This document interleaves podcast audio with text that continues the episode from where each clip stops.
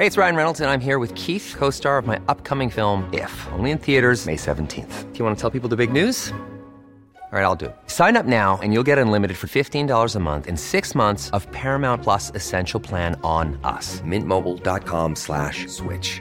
Upfront payment of $45 equivalent to $15 per month. Unlimited over 40 gigabytes per month. Face lower speeds. Videos at 480p. Active Mint customers by 531.24 get six months of Paramount Plus Essential Plan. Auto renews after six months. Offer ends May 31st, 2024. Separate Paramount Plus registration required. Terms and conditions apply if rated PG. Me da mucho gusto saludar a través de la línea telefónica a Fernanda Díez. Ella es socia de Social Research Analytics, a quien le agradezco estos minutos de contacto con el público del Heraldo Radio. Estimada Fernanda, bienvenida. Hola Jesús, ¿cómo estás? Un saludo muy fuerte para ti y todo tu auditorio.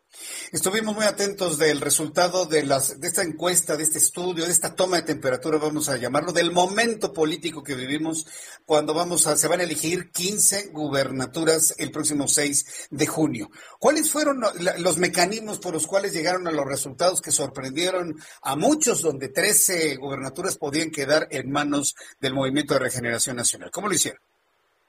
Pues mira, esta ya es la cuarta encuesta que estamos haciendo, se están haciendo mes con mes con todo un sistema. Estas fueron con lo que se llama encuestas robots, lo que se hace es se habla a los hogares o a, teléfono, a teléfonos fijos o a teléfonos celulares, se pide poder hablar con hombres y mujeres mayores de 18 años, son lo que te digo encuestas robots y se mandan preguntas con mensaje pregrabado que puede contestar el entrevistado en su teclado telefónico con mm, las opciones que hay de respuesta.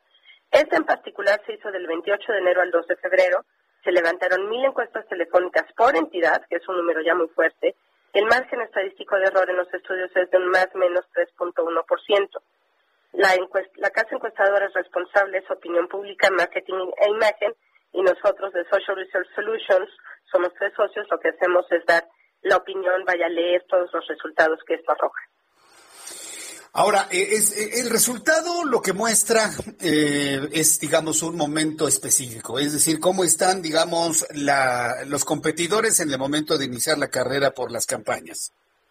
Así es, es vaya, como habían venido diciendo era usted por qué partidos votaría, por qué alianzas votaría. Ahorita que ya estaban casi todos los candidatos, recordemos que hasta el día de hoy ya van a estar todos los candidatos, porque hoy ya se eligió quién va a ser la candidata por Morena por San Luis Potosí, pero todavía estas dos semanas hubo elección de candidatos en los diferentes frentes. Entonces, si esta era, digamos que la primera foto, como dices tú, de salida de dónde va, ¿cuál es la diferencia que sí vale la pena? Bueno, pues que según empezamos, mm, eh, Morena arrasaba, como acabas de decir, arrasaba en las 13 candidaturas y ahorita nada más está arrasando en siete, tres más están sumamente competidas, mm, hay una que arrasa en Querétaro, arrasa y el PAN, es la única que arrasa el PAN, San Luis Potosí parece que gana el PRI, pero está cada día se está decolorando más el PRI en San Luis Potosí.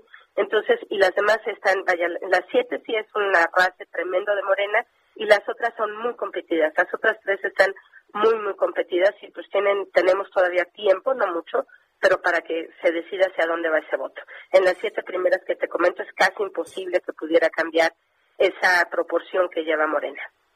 Sí, pues sí, es, sorprendente. A mí me llama la atención, me llamó mucho la atención el resultado en Guerrero, en donde uno de los candidatos más polémicos, más señalados, en donde muchos grupos femeninos y feministas están pidiendo que sea quitado ese candidato, Félix Salgado Macedonio, pues ni sumando a toda la oposición, lo alcanzan siquiera a la mitad. La verdad es que es sorprendente lo que sucede en Guerrero. ¿Cómo lo interpretan ustedes?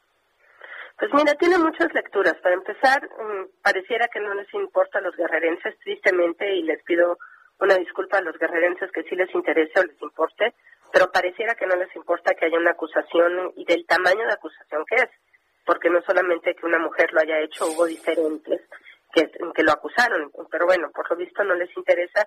O segundo, que es alguien que, que arrasa, que es de esas figuras polémicas que arrasa y entonces todo el mundo quiere votar por él, algo muy extraño como acabas de decir, y lo que es más triste, que ni siquiera sumando, como dijiste, toda la oposición, pero también a todos los que aún no saben y no deciden, le pueden ganar.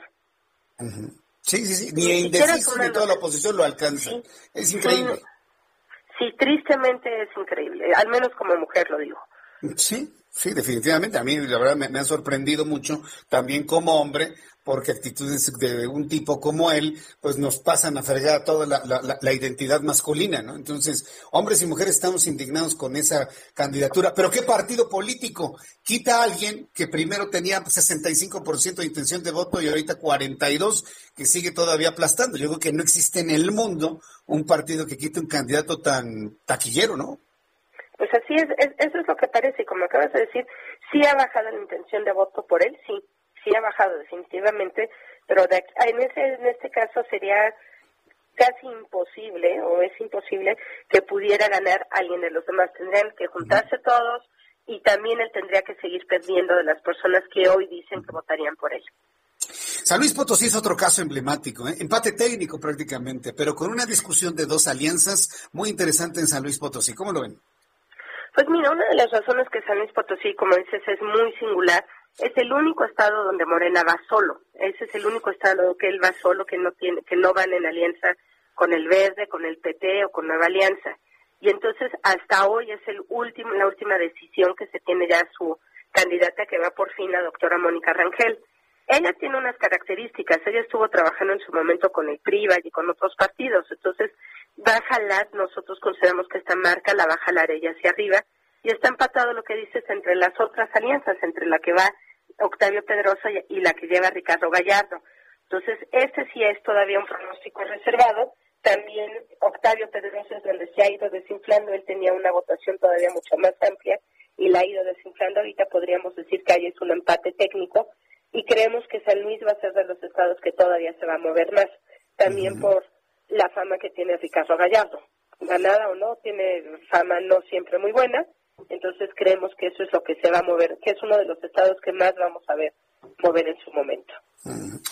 Bien, pues eh, Fernanda Díez, es muy interesante eh, volver a retomar esta encuesta que debo decirlo, eh, causó un enorme impacto en la opinión pública, en, en, los grupos políticos del país, la primera que se genera sobre todo con estos datos que nos muestran la temperatura en cada una de las entidades, en fin, creo que ha sido un trabajo extraordinario, muchas felicidades por ello. Y estaremos atentos del siguiente análisis que realicen Fernanda. Claro que sí, vienen más interesantes. Un poco ya nada más haciendo una síntesis de todos los candidatos de Morena, el único que subió fue Durazo en Sonora. Él sí amplió un poco su brecha sobre el borrego Gándara. En todos los demás, mm, o se mantiene igual o baja. Hay posibilidades de que les ganen, muchos no, pero ya te dejo que nos costan. Sí, así es, ya, ya, conocen, ¿no? Cómo es la guillotina esta.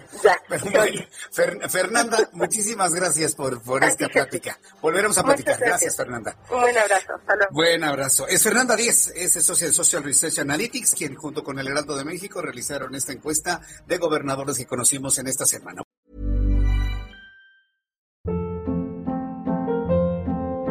Hold up. What was that? Boring. No flavor. That was as bad as those leftovers you ate all week. Kiki Palmer here, and it's time to say hello to something fresh and guilt-free. Hello Fresh. Jazz up dinner with pecan-crusted chicken or garlic butter shrimp scampi. Now that's music to my mouth. Hello Fresh. Let's get this dinner party started. Discover all the delicious possibilities at hellofresh.com.